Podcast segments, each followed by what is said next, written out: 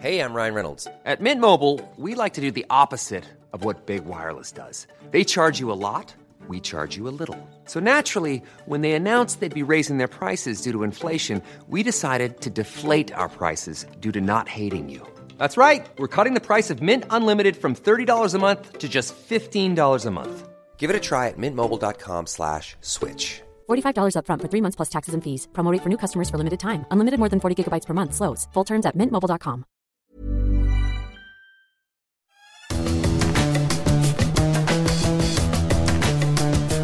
Salut les fous du volant, bienvenue pour votre podcast consacré à l'actualité de la Formule 1. Actualité qui s'est un peu ralentie, évidemment, avec euh, le dernier Grand Prix de la saison qui a eu lieu il y a plus d'une semaine désormais. Mais on a encore euh, des choses intéressantes à, à évoquer avec euh, Stéphane euh, Vrignot. Ça va Stéphane, t'es pas en, en GP Blues, hein, l'équivalent du bébé blues? Attends, si, si, si, deux jours après, j'étais en manque déjà. donc, euh, Alors on va évoquer euh, l'arrivée, peut-être, en tout cas c'est une rumeur, de Fred Vasseur chez Ferrari à la place de Mattia Binotto. Est-ce que c'est une bonne idée ou pas? On, essayera euh, d'en débattre avec euh, Stéphane. Ensuite, on a choisi quelques statistiques de notre cru qui, pour nous, sont évocatrices de la saison euh, 2022 en, en Formule 1. On parlera euh, d'une grille de départ type pour cette saison euh, 2022, des duels entre coéquipiers en qualification et du nombre de dépassements au premier tour aussi sur l'ensemble de cette saison. Et vous verrez qu'il y a des chiffres qui sont plutôt euh, intéressants. Et puis enfin évidemment on reviendra sur cette grille 2023 ça y est désormais elle est euh, complète. On sait qui pilotera quoi l'année prochaine. Et on en profitera euh, pour évoquer les tests qui ont eu lieu sur le circuit de, de Yas Marina dans la foulée du dernier Grand Prix de la saison. Ce podcast qui est à retrouver sur toutes les bonnes plateformes d'écoute de Deezer à Spotify en passant par Acast ou par Apple Podcast. N'hésitez pas à nous donner 5 étoiles et à vous abonner et de cette manière vous recevrez les nouveaux épisodes directement sur votre smartphone. Ça sera particulièrement utile pour la reprise de la saison 2023. On commence donc les fous du volant aujourd'hui avec cette question. Fred Vasseur chez Ferrari, est-ce une bonne idée ou pas? C'est en tout cas euh, la rumeur qui a circulé, euh, Stéphane, euh, du côté de Yas Marina lors du dernier Grand Prix de, de la saison avec un départ de Mattia Binotto, le patron de la Scuderia depuis 4 saisons maintenant, qui est dans les tuyaux, en tout cas on en parle beaucoup, qui a été renforcé par une déclaration de Benedetto euh, Vigna, qui est le, le président de, de Ferrari, hein, qui a dit à CNBC euh, mercredi euh, dernier qu'il n'était pas content des résultats de, de son équipe. Ça c'est le genre de choses qui met un peu la pression sur, sur tout le monde. Et euh, nos euh, confrères italiens avaient même, pour certains, annoncé carrément hein, le, à deux Le- fois coup sur coup. le départ de Mattia Binotto, et c'est ça, ils l'ont ils l'ont deux fois. Oui, tout à fait, c'est assez euh, curieux. À 10 jours d'intervalle, ils ont considéré que c'était euh, acquis et que euh, l'annonce allait intervenir du départ de Binotto dans les heures qui suivaient. On attend toujours donc une annonce avec qu'on nous dit euh, dans les prochaines heures, avec euh, plusieurs jours, plusieurs semaines ou peut-être plusieurs années, j'en sais rien, de, de marge d'erreur parce que Binotto n'est pas parti, euh, tout simplement. Et alors peut-être qu'ils veulent euh, attendre de conclure euh, pour officialiser aussi le nom de son remplaçant. C'est ça. Alors, est-ce qu'on spécule ou pas Je ne sais pas. Euh, en tous les cas, c'est la question qui se pose après la, la saison qu'ils ont faite. Est-ce que c'est suffisant? Et est-ce qu'il faut changer quelque chose? Et est-ce que c'est une bonne idée? De changer Binotto C'est déjà la première question. Et puis après, pour quel profil?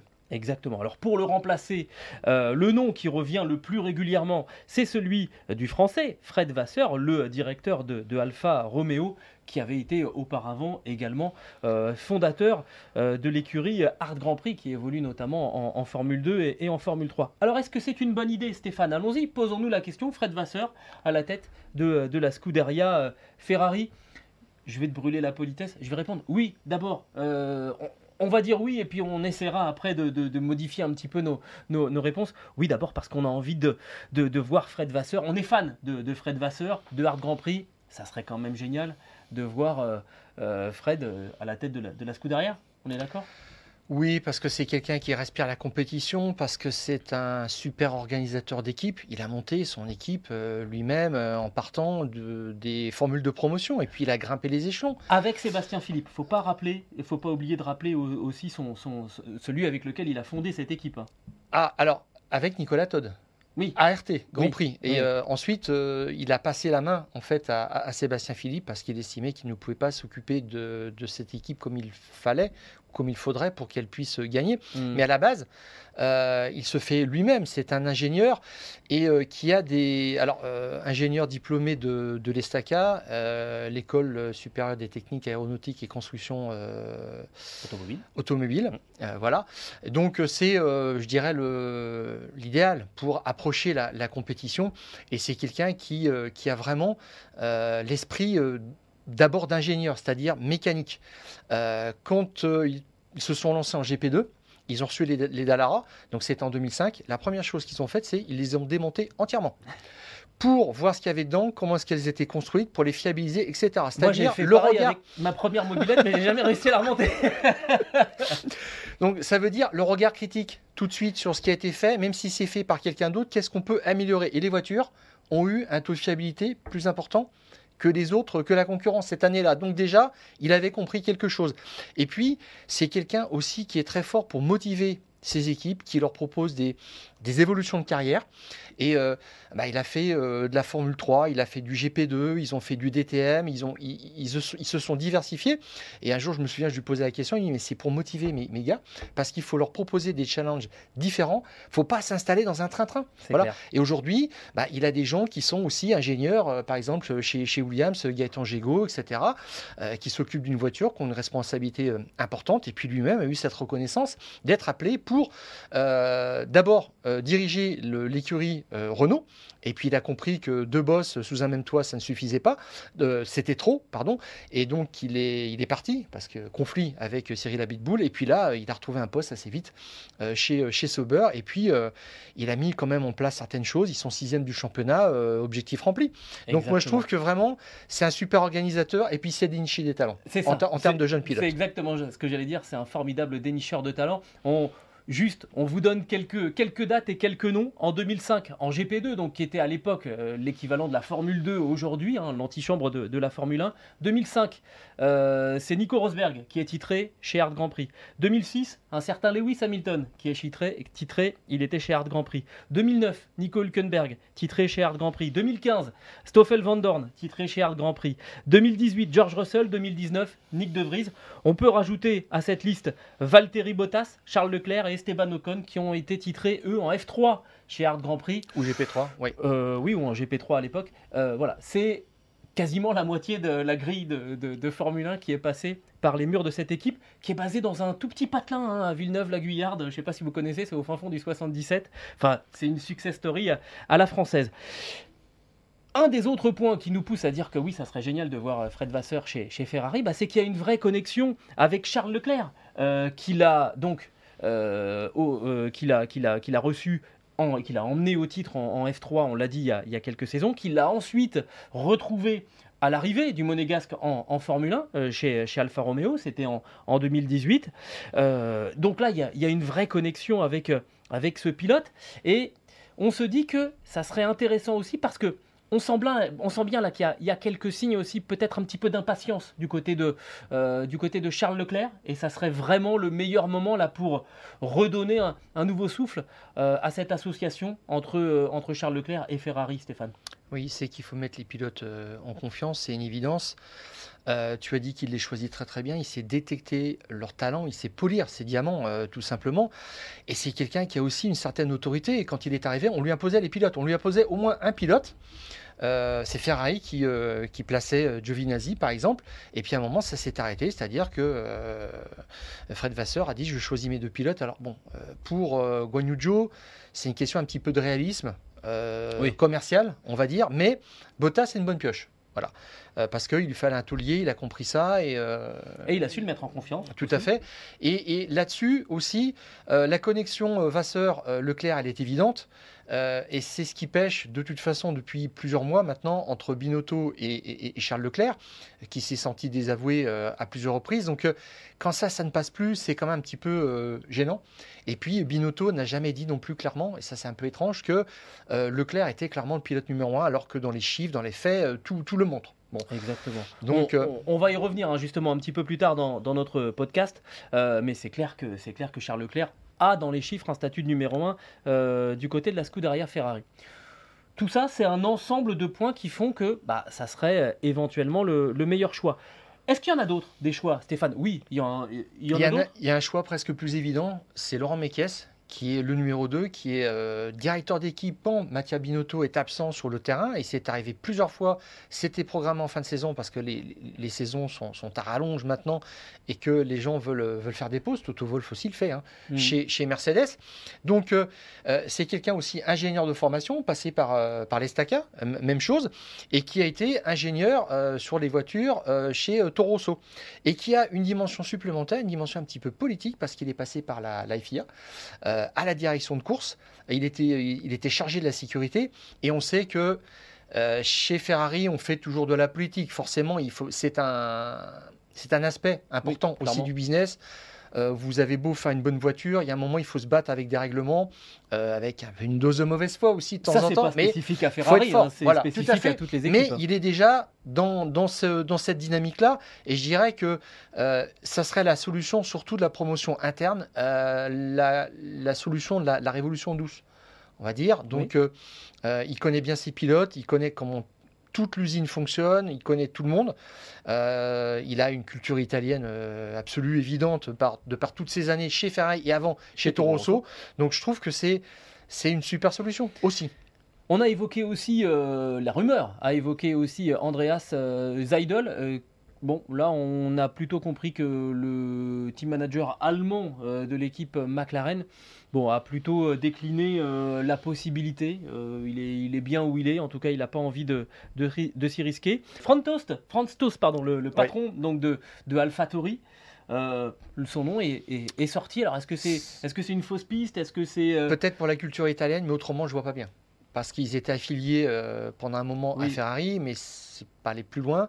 Et maintenant, ils sont 100% euh, Red Bull depuis euh, oh longtemps. ils, avaient, un moteur Ferrari, voilà, donc ils connaissaient un petit peu les, les, rouages et le fonctionnement de, la Scuderia. Mais euh, non, je vois pas ce qu'il viendrait faire là. Et puis surtout, c'est quelqu'un qui était habitué à fonctionner avec des petites organisations, un petit budget. Hmm. Et là, il ferait c'est pas le même métier quand même. Voilà, tout à fait. Même si les budgets capés, on ne fonctionne pas. Et puis les pilotes sont des stars. Enfin, c'est tout autre chose. C'est une autre galaxie. Et là, franchement, je vois pas même pourquoi est-ce que ce nom est évoqué. Mais bon, on en a parlé. Après, l'autre difficulté, et c'est le cas pour euh, nombre euh, des noms qu'on vient de citer, bah, c'est que Fred Vasseur, on l'a dit, il est français, il n'est pas italien. Et dans l'histoire de la Scuderia, il n'y a jusque-là, si, je ne me trompe pas, que euh, deux patrons de la Scuderia qui n'étaient pas italiens. Alors, celui, le nom qui vous vient le plus vite à l'esprit, c'est celui de Jean Todt, on en a déjà parlé, évidemment. Auparavant, fin des années 60, début des années 70, il y avait eu Peter Chetty, qui, était, qui, était, qui était suisse, qui, voilà, et qui avait dirigé la, Scuderia Ferrari en ramenant un titre constructeur. Euh, et c'est quand même un des avantages de ne pas être euh, italien quand on voit la véhémence de la presse euh, transalpine. avec les Italiens, on se dit que ça ne peut être que pire avec, avec un, étranger, et ça serait le cas pour Fred Vasseur. Ouais. Mais il faut savoir communiquer, et là, par contre, Fred Vasseur, il est, il est parfait dans ce rôle-là. C'est-à-dire que il est euh, très dans, il est, assez décontracté quand il parle, et puis il sait aussi dire les choses euh, clairement. Alors que euh, j'ai toujours l'impression de voir un peu un, prélat quand je, vois parler euh, quelqu'un qui vient du Vatican. Non, se, parler un petit peu euh, posé, un petit peu, et puis cette façon très polissée de, dire des choses qui sont parfois désagréables. Fred Vasseur Mattia Binotto. Ah oui, j'étais un peu perdu. Et quand, quand, je vois aujourd'hui la façon de communiquer de, de Mattia Binotto, euh, c'est même pas qu'il y a des sous-entendus, c'est que tout est lissé, c'est trop propre. Et à un moment, il faut un petit peu dans les brancards. On a même eu le sentiment à un moment qu'il était un peu déconnecté par rapport à ce qui se passait, par rapport à la perception que, que, les gens avaient de ce qui se passait en piste autour, de ces, autour de, de ces voitures. Ce qui est clair, c'est que euh, c'est un poste qui ne se refuse pas pour Fred, pour Fred Vasseur. Bah, c'est le poste anti-rêve de toute façon, clairement. Bon, tu... c'est très bien, c'est très bien Alfa Romeo, mais tu as envie d'autre chose. il risque de se retrouver face à un de ses bons copains parce qu'il est assez pote avec Toto Wolf. Ça peut être, ah, ça peut être marrant. Il a fait toutes ces années dans, dans, les formules de promotion dans la galaxie euh, Mercedes. on l'a dit. Il hein, était estampillé Mercedes. Rosberg, Hamilton, voilà, euh, avec en F3 euh, les moteurs Mercedes, et puis il est passé je dirais, en, en, association avec Ferrari, parce qu'il y a des échanges d'ingénieurs, de, pilotes, etc. Donc maintenant, il est en, en, connexion avec, avec Ferrari, et je, je pense qu'il saurait très très bien faire. C'est quelqu'un qui est très subtil, c'est pas un, un Maurizio Arrivabene qui, qui parle avec, avec des sentences ou euh, qui euh, ne communiquaient pas avec la presse. Bon, c'était assez désagréable. Donc, moi, on aimerait voir ce que ça, ce que ça donne. Oui. Et l'autre point qui ferait que pour Fred Vasseur, ça serait évidemment très très intéressant, c'est que euh, Sauber est dans les plans de, Audi. On sait que Sauber va être racheté par, par Audi. Donc, on peut imaginer que le constructeur allemand, en arrivant, va mettre euh, ses hommes. Oui, par principe. voilà. Oui. Donc, euh, quelque part, l'espérance de vie euh, de, Fred Vasseur au sein de cette équipe Alfa Romeo Sauber qui, va devenir Audi, elle est quand même loin d'être garantie. Ils, ont le contrat d'association Sauber Alfa Romeo jusqu'à fin 2024. Et puis après, on ne sait pas trop ce qui hmm. se passe, même en termes de motorisation. Donc, on va voir ce que ça va nous dire. Nous, on ne va pas vous dire là, c'est une question d'heure ou, de jour. Bon, cela dit, nos, nos confrères qui l'annoncent en disant là, ça va arriver, ils, auront peut-être raison à, un moment ou, à un autre. Nous, on va bien se garder de ça et on, va voir. Mais ça nous ferait quand même bien plaisir d'avoir un Fred Vasseur à la tête de, la Scuderia. Le deuxième élément qu'on voulait développer aujourd'hui dans, les fous du volant post-saison 2022, bah, c'est toute une série de, euh, de, statistiques que développe mon camarade Stéphane euh, Vrignot et qui sont vraiment intéressante euh, avec euh, pour éviter de simplement reprendre le, classement au championnat et puis essayer de, tirer un bilan de la position des pilotes les uns après les autres. Euh, bah, d'abord une première statistique, Stéphane, tu as établi une grille de départ type de cette saison 2022. Bah, déjà première chose, peut-être nous expliquer comment tu t'y prends pour établir cette grille de départ type. Oui, alors euh, on ne peut pas additionner des chronos simplement parce qu'il y, a des. À Spielberg, le, tour fait euh, euh, une minute 5 secondes à peu près. Puis vous voyez ce que ça donne quand il pleut. À, Spa, on, approche les, les, deux minutes. Donc il faut donner des points simplement. Donc euh, on fait quelque chose de très simple, euh, un point pour l'auteur de la pole position, deux points pour le suivant, etc. jusqu'au 20e. On additionne tout ça et puis on retire les quatre points bons résultats. Parce qu'il y a de la malchance qui rentre en ligne de compte, parce qu'il y a ces fameuses pénalités moteurs aussi qui imposent de partir dernier. Et là, ça lisse vraiment les, résultats et on obtient, je pense, quelque chose qui, correspond bien à euh, la vision qu'on a. Hmm. Voilà, c'est ça sur, sur l'année. Donc c'est une la synthèse de 22 grilles de départ en fait qu'on a eu depuis le début de l'année.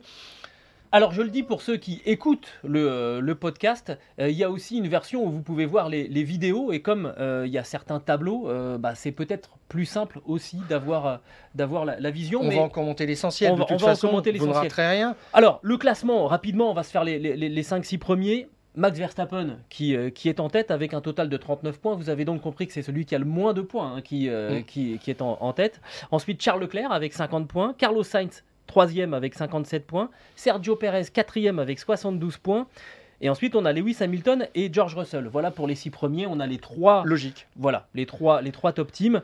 Euh, mais avec un, Max Verstappen premier et un Sergio Perez seulement, entre guillemets, euh, quatrième. Ça, c'est déjà un premier indice qu'il y, a, vraiment eu ce rapport de force que l'on a senti dans, cette équipe qui a été contesté là, il y a encore quelques jours par, Sergio Pérez. Bah, il est là. Euh, au-delà au -delà du fait qu'il y en a un qui est double champion du monde et l'autre qui ne l'est pas. Voilà, même sur les chiffres de la grille de départ, ça se voit. J'en viens à ce que je disais l'année dernière. À partir du moment où il y a trois positions d'écart, c'est qu'il y a un problème pour euh, l'autre pilote, on va dire, Verstappen premier, Perez quatrième, c'est là qu'on voit qu'il est un petit peu juste. Il n'a jamais eu une grande réputation sur le tour unique. On le retrouve là. Euh, Verstappen est premier devant euh, Leclerc avec 7 pole positions contre 9, mais il a été beaucoup plus régulier. Et comment est-ce que s'explique aussi cette deuxième place de Leclerc? Ben, C'est qu'il a passé 6 moteurs aussi. Donc 3 hors quota qui ont valu des rétrogradations sur la grille de départ et à l'arrivée, ça se paye. Mm. Bon, et donc euh, Verstappen a été dans le, la plus grande justesse. Il a profité de, de tout l'aspect mécanique, la fiabilité du moteur Honda. Euh, Leclerc n'a pas démérité, mais là, Pérez, effectivement, il est assez loin. Euh, je dirais qu'on a presque un, un rapport de, de, ah ouais, c'est ça, de 39 à, à 72 points, mais bon, bah, ça c'est Pérez, on va pas le refaire. hein, euh. Alors l'année dernière, on avait pondéré un petit peu ce chiffre en disant que Pérez avait été très très fort en, en version course parce qu'il arrivait vraiment à garder ses, ses pneumatiques plus longtemps que, que Verstappen. Et ça, c'est une donnée qui a un petit peu disparu sur la deuxième moitié de, de cette saison. Et ça a été quand même assez préjudiciable Ouais. aux, aux Mexicains. Le- Alors, ce qu'on disait autrement, euh, Hamilton 5e, Russell 6e, euh, j'en viens à, à l'essentiel en fait euh, de l'appréciation d'un duo de pilotes, c'est vraiment euh, la, la pointe de vitesse sur un tour. Ça montre quand même qu'en vitesse pure, Hamilton reste le patron chez, chez Mercedes. Un deuxième, euh, un deuxième duo de, pilotes auquel on veut s'intéresser, euh, c'est le duel de chez, euh, McLaren entre Lando Norris et Daniel Ricciardo. Lando Norris est classé 7 dans notre classement donc, de cette grille de départ type avec un total de, de 119 points, alors que Daniel Ricciardo, lui, est, est 10 avec un total de, de 191 points. Il y a ces fameuses trois places de, Ouais, de- il y a un de- écart énorme là encore. de- Voilà. de- de décalage entre les, entre les deux pilotes.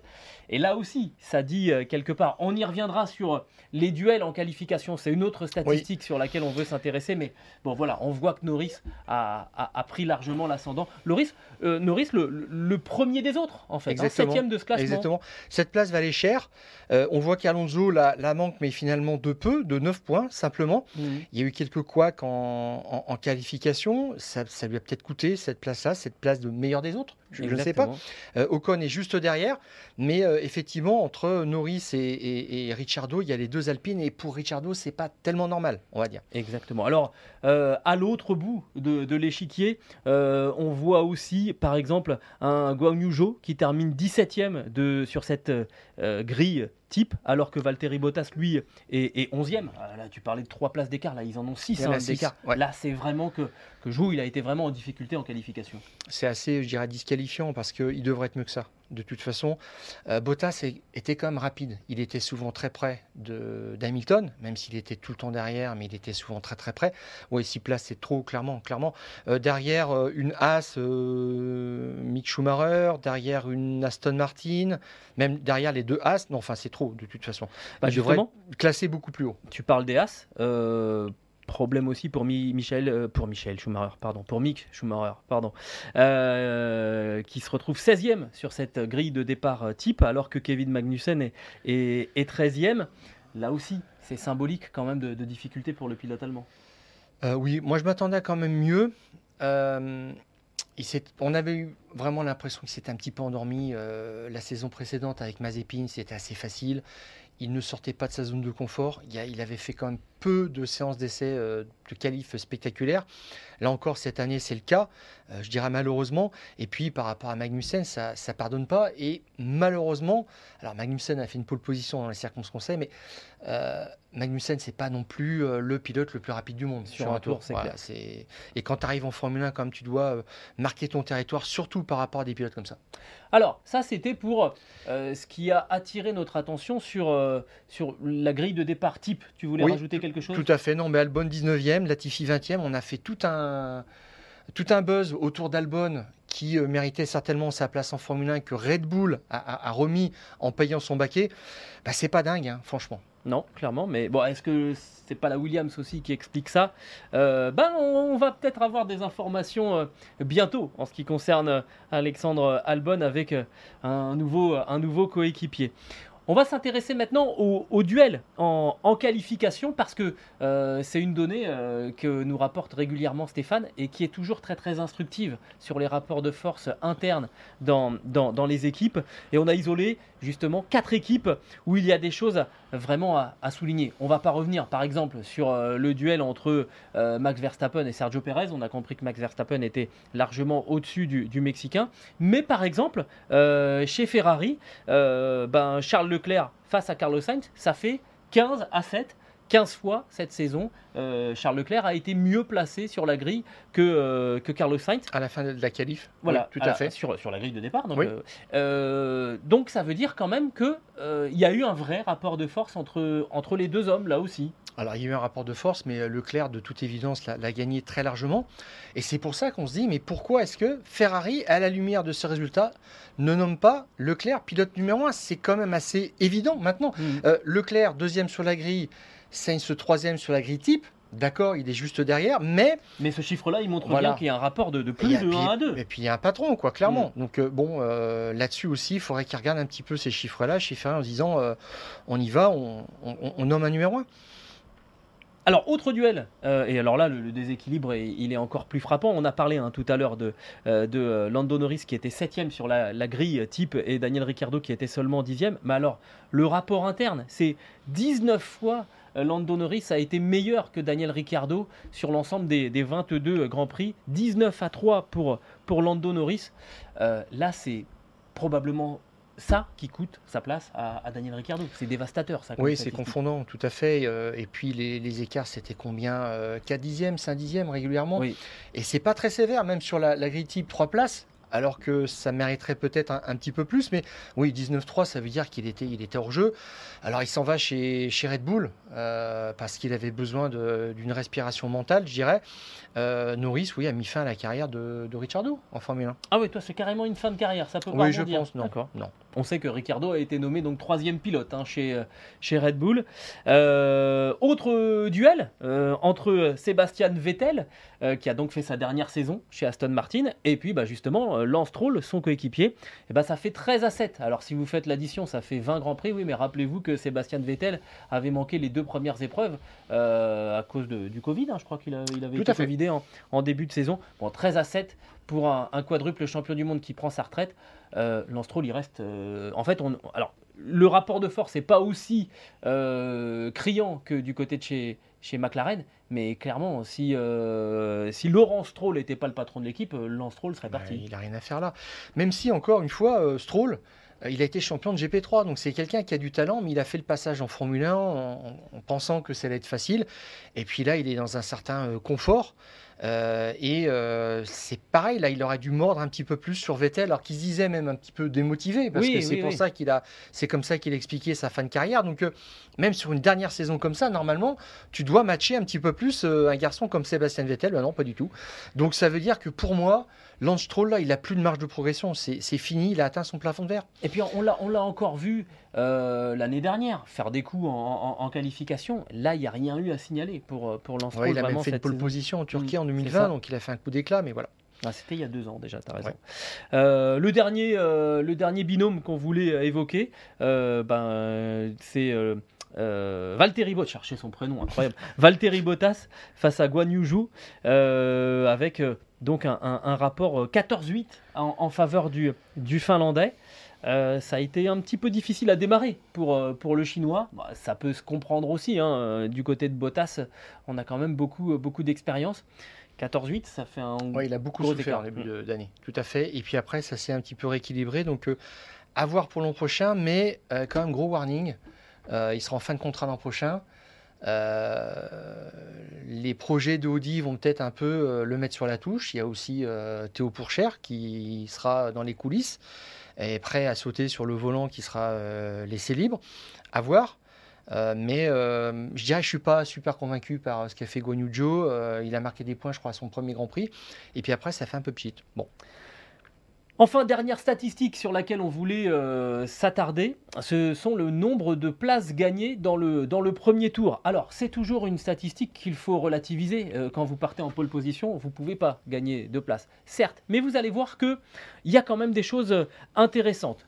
Par exemple, et c'est ce qui t'a donné l'idée, Stéphane, on s'est intéressé, tu t'es intéressé à, à Esteban Ocon en premier lieu.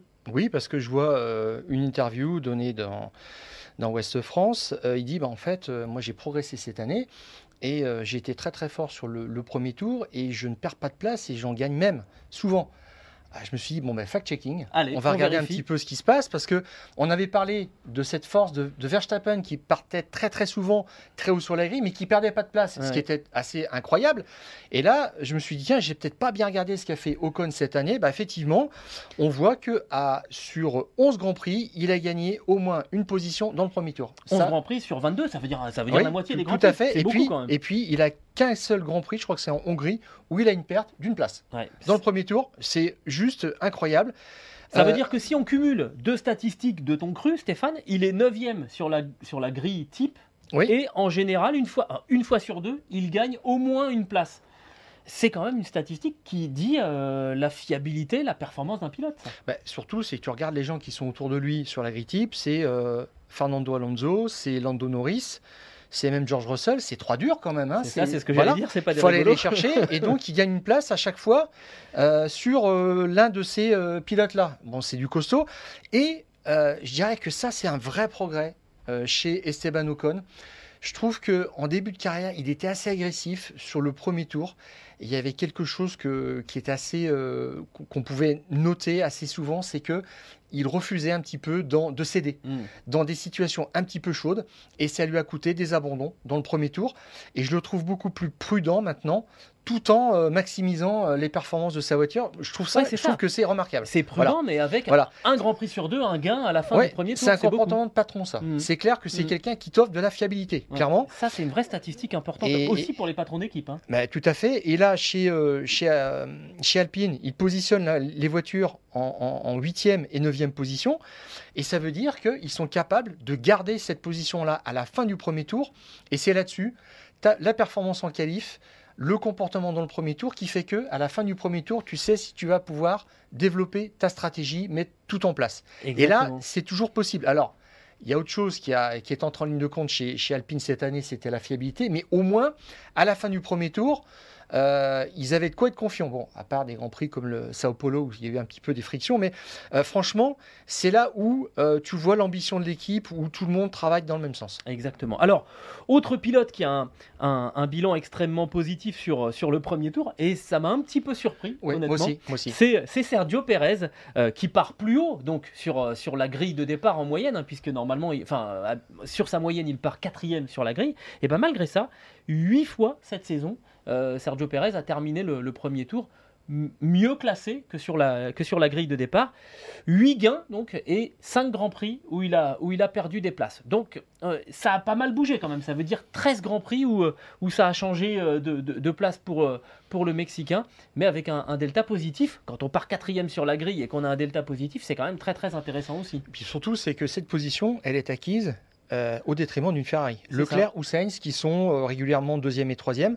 Ça veut dire que il arrive quand même à compenser la faiblesse qu'il a sur un tour en, en qualif, parce qu'il lui manque le dernier dixième ou les deux derniers dixièmes par rapport à Verstappen, et qu'il est capable de les récupérer avec de l'agressivité, parce que aussi, il est pilote numéro 2 et qu'il peut se permettre d'aller à l'abordage sur des gens comme Charles Leclerc qui raisonnent beaucoup plus championnat. Il profite un petit peu de cette Ça, situation, notion- mais c'est une notion intéressante ça aussi. mais il arrive à survivre et à exister en tant que numéro 2 comme ça et à faire le job. Et si il boucle le premier tour, j'irai devant une Ferrari, il a fait son boulot. Et oui, parce Voilà. qu'après, on, on- on l'a vu plusieurs fois, euh, et notamment l'année dernière face à Lewis Hamilton, quand vous avez un pilote numéro 2 qui est euh, dans le trio de tête, eh ben ça, ça influence. Vous avez deux cartes à jouer et parfois vous empêchez votre adversaire de déployer sa stratégie Ouais. euh, en l'exposant à un undercut ou des, ou des choses comme ça. On l'a surtout vu l'année dernière, ça a été moins visible, moins nécessaire euh, pour, pour Max Verstappen cette année. Et puis c'est comme ça qu'il gagne à Singapour. Oui. Il bat tout de suite, euh, il prend le meilleur sur, sur Charles Leclerc au départ. Et la, la- victoire, l'élément décisif se situait là. Bon, bien.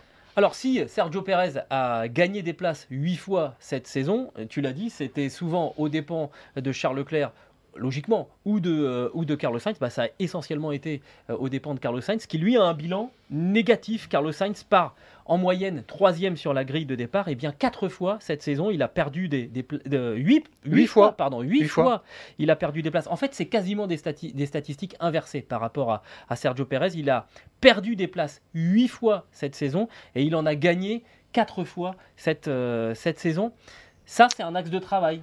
Il y a eu quelques coups de malchance. hein. Euh, Je pense à Imola, par exemple, où il se fait sortir, il y a un abandon tout de suite. euh, euh, bon, des choses comme ça. Mais n'empêche que, effectivement, on le sent un petit peu tendu. Et son comportement, d'ailleurs, au, dernier Grand Prix à Abu Dhabi, montrait qu'il était vraiment sous tension et que il, essaye un petit peu des, coups de poker.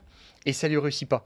Et je trouve que c'est là où il faut qu'il travaille un petit peu parce que c'est lui qui manque un peu à l'appel dans le dispositif de la, de la Skoda Ferrari euh, régulièrement. Euh, il est moins bien classé, puis il essaie un petit peu de se refaire sur un coup d'agressivité. Il a même trop tapé dans ses pneus dans, le premier relais.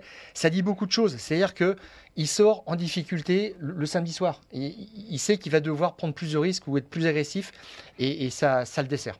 Clairement, bilan négatif donc euh, sur les premiers tours pour, pour Carlos Sainz. Et puis alors, bilan, c'est même plus négatif. hein. C'est ce qui a attiré aussi notre attention sur ces, sur ces statistiques. Pour, pour les pilotes Alfa Romeo, Valtteri Bottas et Guan Yu Zhou, 14 places de. de enfin, 14 Grands Prix. 14 Grands Prix où il perd des places pour Valtteri Bottas. Dans le premier 14 tour. sur 22, hein. Ouais, c'est Euh, c'est quand même beaucoup. Et 9 Grands Prix où Guan Yu Zhou a, a perdu des places euh, cette saison. Ah, Là, c'est quand, même- c'est quand même incroyable comme, comme bilan. Alors on nous dit autour de l'équipe que, alors, parce que ça c'est un constat chez, chez Alfa Romeo, et pourtant hein, euh, Valtteri Bottas il avait bien euh, débuté euh, la saison, c'est-à-dire qu'il gardait sa position sur la grille, euh, parce que euh, c'est un taulier, il sait que alors, la voiture était bien née, elle valait des points régulièrement et facilement dans les premiers Grands Prix, donc c'est pas quelqu'un qui part à l'aventure comme ça, et euh, bah, il arrivait à garder sa place, ce qui était déjà bien, et il savait que s'il arrivait euh, au bout des 60 tours, Normalement, ça faisait euh, 8e, 9e ou 10e. ça. Et ça a assez bien fonctionné au départ. Et puis, là, euh, à partir du Castellet, il y a 9 Grands Prix où il perd systématiquement une ou plusieurs positions. Il y a même trois fois où il a perdu 5 places. Donc, euh, euh, et, Et là, on a dans le même temps, Là, on a le sentiment que- concomitamment, chez, chez, chez Joe, ça c'est, il y a eu la même chose. Ça veut dire qu'il y avait une faiblesse dans la dans l'Alfa Romeo, qu'ils avaient peut-être changé le système de, de départ et là, ça leur a pas porté chance. Alors, soit, soit effectivement un, un- un changement euh, du système de, de départ, soit on a pris conscience du côté de chez Alfa Romeo qu'on n'avait pas fait évoluer la voiture aussi vite que chez les adversaires et que quelque part il y avait euh, une prise de risque plus importante. Euh, dans, les premiers tours, dans le premier tour, et que ça s'est mal terminé pour, pour les deux pilotes euh, régulièrement. Oui. Euh, alors, Bottas, il partait à peu près euh, 14-15e, je ne sais plus où est-ce qu'il est sur, sur la grille, euh, sur la grille type, mais ça veut dire aussi qu'autour de lui, il a des gens comme Tsunoda, comme Stroll, enfin des, des gens qui sont euh, quand même un gros tempérament. Par 11e sur Voilà, la grille. 11e, Mhm. donc c'est beaucoup plus haut que je pensais. Et égalité de points, euh, c'est vrai, avec, Avec avec, Ricciardo. Mais euh, c'est quelqu'un qui a aussi encaissé des, des- des pénalités en points, donc euh, euh, qui n'a pas, qui partait dans une zone un, un petit peu turbulente. Magnussen aussi, c'est pareil, c'est pas un tendre. Ouais. Bon, je pense qu'il il avait dans l'idée quand même d'être un petit peu safe et que euh, bon, il s'est un petit peu fait croquer quand même hein, Ouais, globalement. exactement. Et je, je crois que ça c'est vraiment ce qu'il faut revoir dans, euh, dans son approche. euh, de, de la course, en plus des problèmes de fiabilité récurrents qu'ils ont eu chez, chez Alfa Romeo. Voilà pour une sorte de bilan avec des statistiques euh, de notre recrue qu'on voulait essayer de, développer euh, avec vous pour vous donner une autre, une autre vision de cette euh, saison 2022. Stéphane, je voudrais juste qu'on fasse une toute petite parenthèse là sur justement l'ensemble de ces 22 euh, Grands Prix. Si tu en gardes une image, toi, éventuellement un symbole, une action, pour résumer, ce que- qu'est-ce que tu gardes de 2022 Voilà, pour poser la question simplement. Alors, il y en a plusieurs, peut-être le Grand Prix de France. On, en- on a dit un. Oui, le Grand Prix de France parce que Charles Leclerc est en tête, parce que ça commence à devenir compliqué pour lui. Il tient Verstappen, qui lui met la pression, mais sans le essayer de le dépasser, et puis il fait l'erreur. Mm. Voilà. L'erreur parce que c'est un attaquant, parce que euh, il pilote quand même à la limite, il est sur vireur, et puis là, bon, le, le- le train arrière s'échappe dans, dans- dans le, le double droit du bossé. Et pour moi, c'est un petit peu le symbole de, de, ce- de la marge de progression qu'a euh, Charles Leclerc. Il était en tête, et puis euh, de temps en temps, il fait l'erreur qu'il ne faut pas. Et pour moi, c'est là où l'histoire de la saison a basculé. Alors c'est drôle parce que euh, moi l'image que je retiens de cette saison, ça concerne aussi Charles Leclerc, ça concerne aussi un mauvais moment pour Charles Leclerc parce qu'on comprend bien que quelque part c'est l'image bah, d'un pilote qui qui est vaincu euh, par, par Max Verstappen. Moi, c'est encore plus tôt dans, dans la saison. C'est euh, Grand Prix de, Catalogne et la casse moteur justement de, Charles Leclerc. Et pour moi, il y a un avant et un après. C'est-à-dire que jusque-là, euh, Charles Leclerc avait déjà remporté deux Grands Prix, vraiment mené la vie dure à, à Max Verstappen. Et à partir de cette casse moteur chez Ferrari, on s'est rendu compte qu'on en demandait trop au, au- groupe euh, propulseur et qu'on a commencé à réduire un petit peu, qu'on a changé euh, d'approche. Et pour moi, c'est là l'inversement en fait du, du rapport de force entre Max Verstappen et Charles Leclerc. Euh, voilà. Après, libre à vous d'avoir un autre moment euh, symbolique dans, dans- dans cette saison. On vous donne, on vous donne le nôtre. Oui, mais alors j'allais dire, Gilles, je peux pas te laisser finir là-dessus. ah bon? Non. Moi, je, je- j'ajouterais en, en autre grand moment, toujours Charles Leclerc, le dépassement qu'il opère sur, euh, euh, George Russell pour prendre la tête au Grand Prix de Hongrie. C'est une merveille. Si vous ne l'avez pas bien revu, vous pouvez le trouver assez facilement hein, avec un moteur de recherche. Mais là, c'est euh, une pure merveille. Il, doit avoir 50 mètres de retard au mot à l'attaque de la ligne droite. Il le passe sur un freinage, mais d'anthologie. C'est vraiment le freinage de l'année. C'est juste génial. Et c'est pour ça qu'il nous donne des frissons et qu'on est impatient de voir ce que ça donnera en 2023 c'était le côté tifosi de Stéphane, de Brignot pour euh, conclure euh, ce, deuxième sujet. On va évoquer euh, maintenant dans les fous du volant ben, les tests qui ont eu lieu du côté d'Abu Dhabi, qui avaient lieu donc juste après le, dernier Grand Prix de, de, la saison, avec ben, les nouveaux pilotes dans leurs nouvelles voitures, des nouveaux visages, des nouvelles couleurs.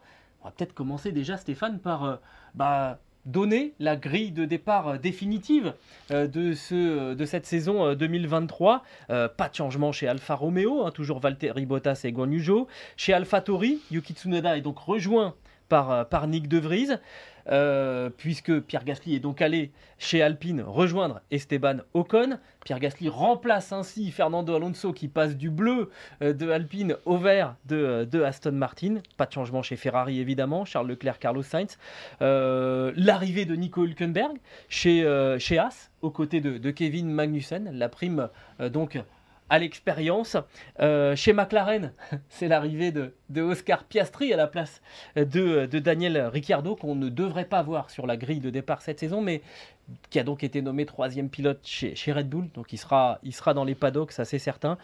Chez Mercedes, Lewis Hamilton, George Russell, on ne change pas. Pas de changement non plus chez Red Bull, Max Verstappen, Sergio Perez. Et puis enfin, Williams avec Alexander Albon et Logan Sargent, l'américain, qui euh, a donc euh, pris la place de euh, Nicolas Latifi chez, chez Williams. Un petit mot peut-être aussi des, essais qui ont été réalisés donc sur le circuit de, de Yas Marina avec les trois meilleurs chronos réalisés par trois pilotes Ferrari, Carlos Sainz, Charles Leclerc et Robert Schwarzman, qui est le troisième pilote euh, de, la, de la Scuderia Ferrari, on a montré les muscles hein, du, côté de, du côté de la Scuderia. C'est intéressant de voir ce, ce, jeune pilote euh, donc, qui est de double nationalité russe et israélienne, donc il peut continuer à rouler sous, sous, sous nationalité euh, israélienne, qui avait été vice-champion de la Formule 2 en, 2021, pilote de réserve en 2022. bon, bah, c'est un vrai talent. Hein. Franchement, on risque de perdre comme un Calum qui est parti aux États-Unis. Ce que je trouve vraiment dommage, euh, effectivement, il a, il a, certains financements, mais maintenant ça devient plus compliqué d'accepter, entre guillemets, des, des, capitaux russes pour les raisons qu'on sait évidentes. Euh, bon, bah, ça lui coûte sa place parce qu'il a le talent pour, mais euh, je dirais que.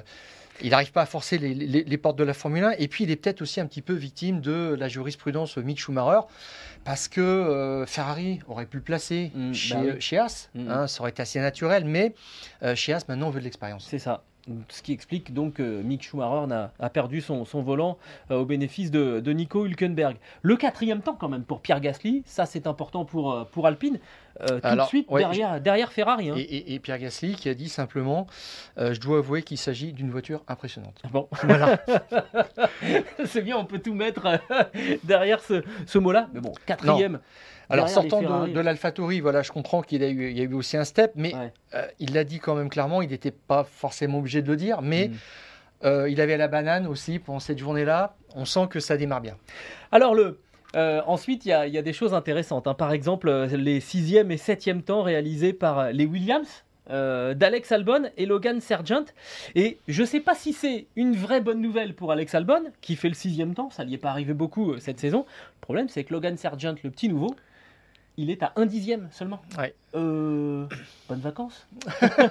le message est passé. Le américain là, il monte dans la voiture. Tout à fait. Il, est à un dixième. J'ai regardé un petit peu ce qu'il avait fait. Il est quand même champion du monde junior de karting en 2015. Donc avec ça, quand même, il y a, voilà, il y a, il y a le talent, mhm. clairement. Et c'est quelqu'un qui dont la famille a financé la carrière jusqu'à un certain point, qui a failli se perdre aussi dans les formules de promotion, et qui a été rattrapé par un talent scout de, chez Williams, qui a dit, allez, on, y va, on, le pousse, on va voir ce que ça donne.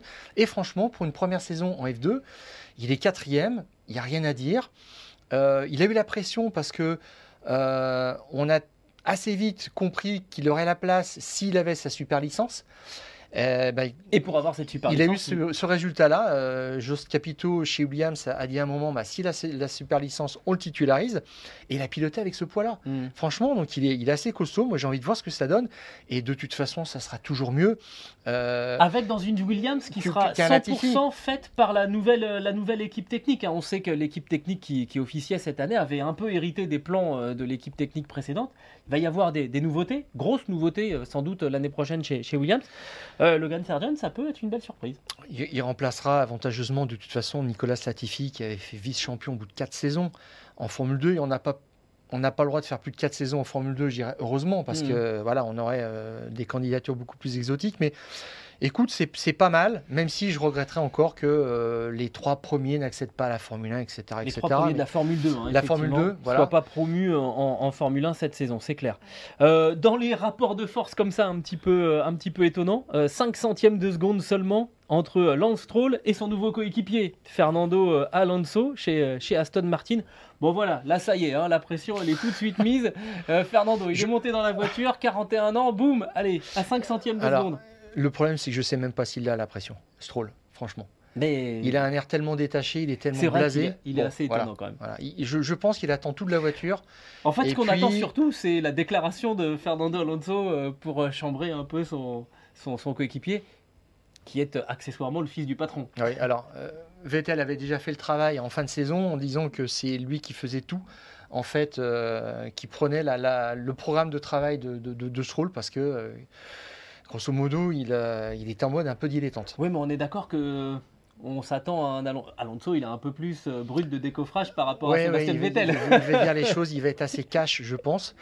Euh, même si euh, les commentaires de euh, d'Ocon ces derniers jours n'ont pas été vraiment à son avantage quand il a dit que c'est lui qui faisait 98% du travail d'essai, de promotion, de pour les sponsors aussi, et, donc Alonso 2%. Et euh, bon, c'est ridicule, mais on sait, c'est pas la première fois que Fernando balance euh, les derniers mois d'une saison avant de, faire un transfert. Ah, C'est clair.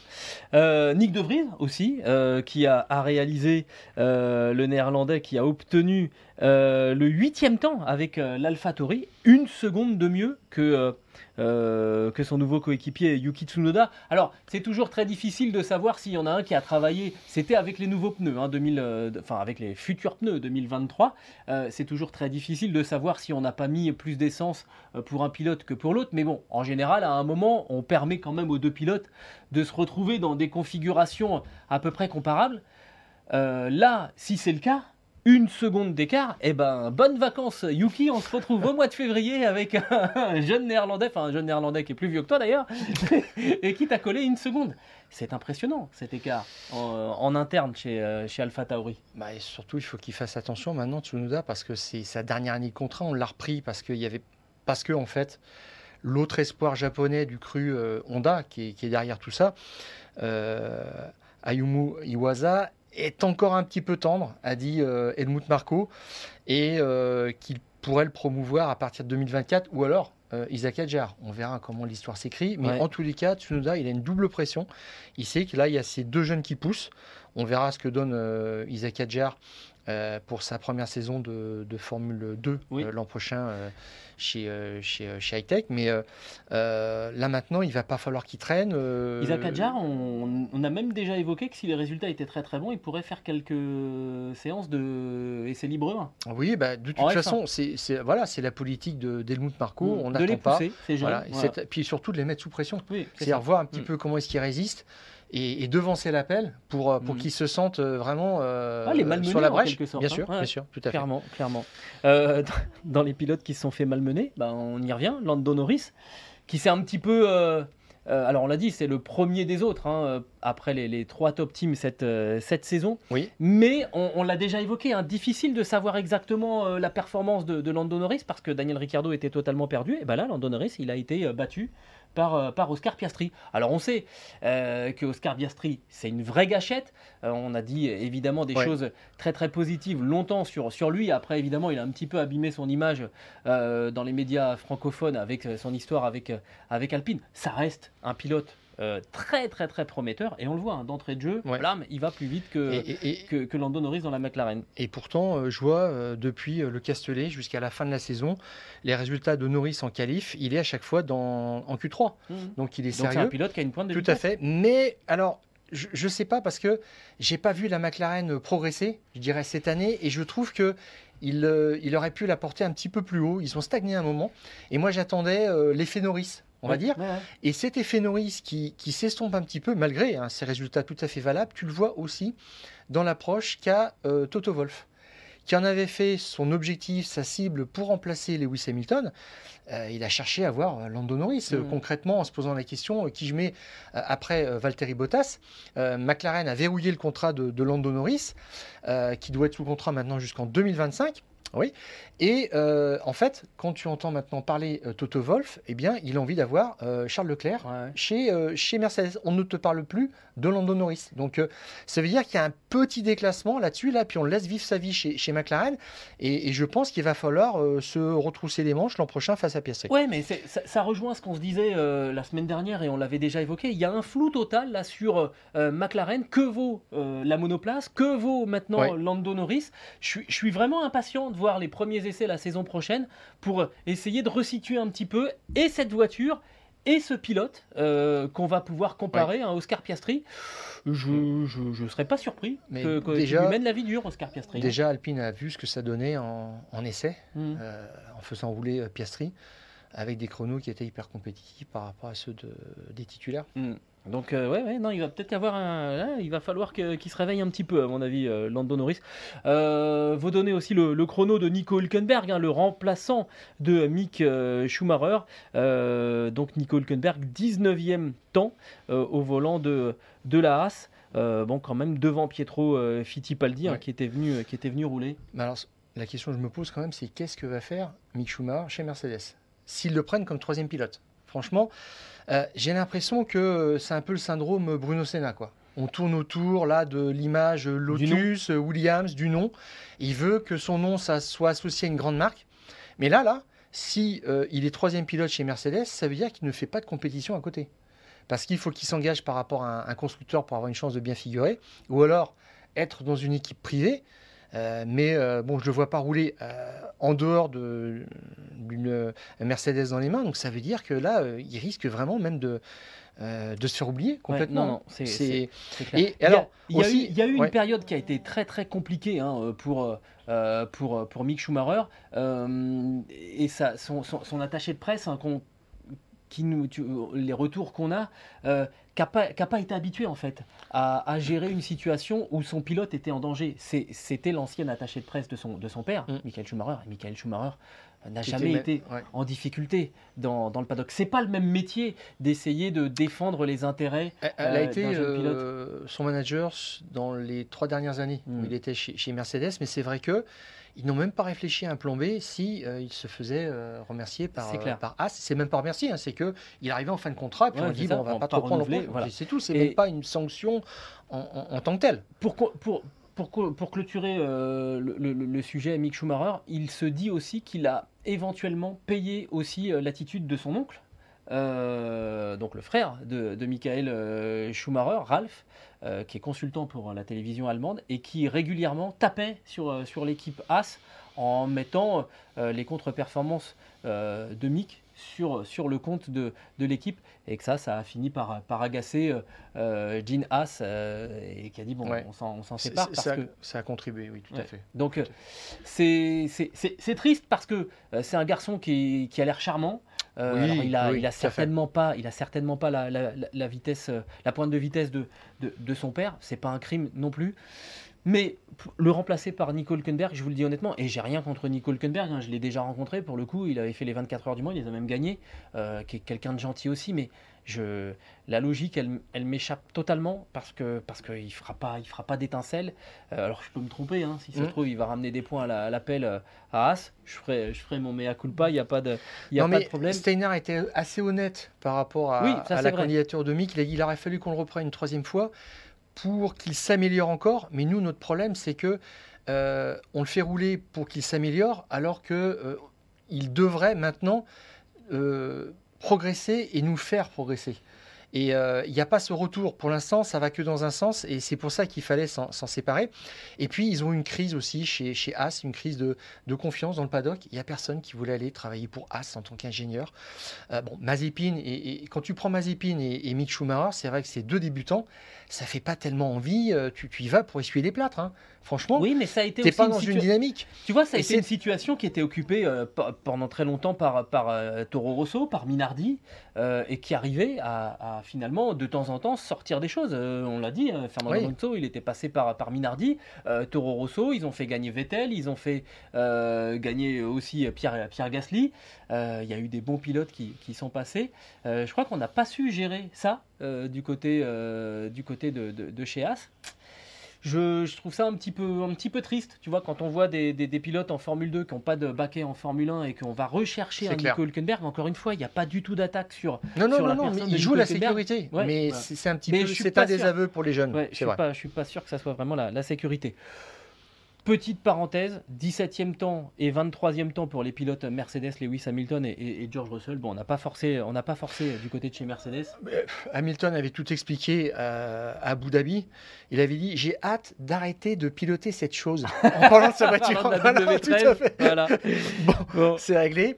Euh, et euh, en punition, quand même, euh, Toto Wolf va la mettre dans le hall d'accueil, bien en évidence à l'usine de Brackley, pour dire regardez ce qu'on a fait, on s'est planté, et à chaque fois que vous venez au bureau, vous passez par là, et ça vous montre là maintenant qu'il faut faire mieux. Voilà. Moi, je pensais qu'ils allaient la cacher, non pas du tout. C'est que en termes de management, c'est fort comme message. Ça veut dire tous les jours, vous allez passer devant ce qui nous a fait vraiment faire des nuits blanches pendant pendant une saison.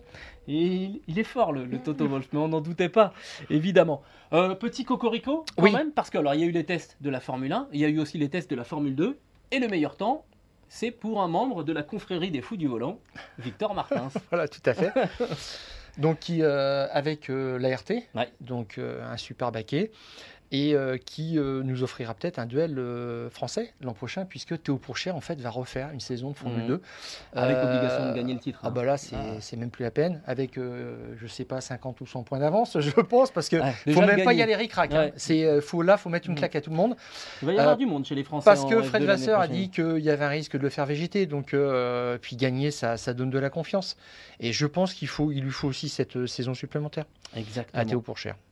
Voilà donc ce qu'on pouvait dire dans les fous du volant euh, en essayant bah, de tirer parti à la fois de ces séances d'essai, de ces statistiques euh, produites par Stéphane Vrignot, que je félicite, que je remercie. Ah non, mais tu sais, quand tu as des pilotes de Formule 1 qui te disent, euh, voilà, dans le premier tour, je ne sais de rien, etc., c'est tout est décortiqué, tout est analysé, et dans les équipes, ils en, ils en parlent, ce sont des chiffres qu'ils ont pour expliquer les performances ou contre-performances, galvaniser ou mettre la pression sur des pilotes qui le sont passés. Donc, ce qu'on vous donne là, c'est euh, c'est des chiffres que, euh, qu'on sort moins souvent, mais qui, ont, qui, ont, qui sont une part de la vérité aussi. Hein. Exactement, et qui parfois, pour certains, comptent plus finalement que, euh, que le classement final, qui est toujours aussi le fruit des aléas, de, de, la réussite et de ce, de ce genre de choses.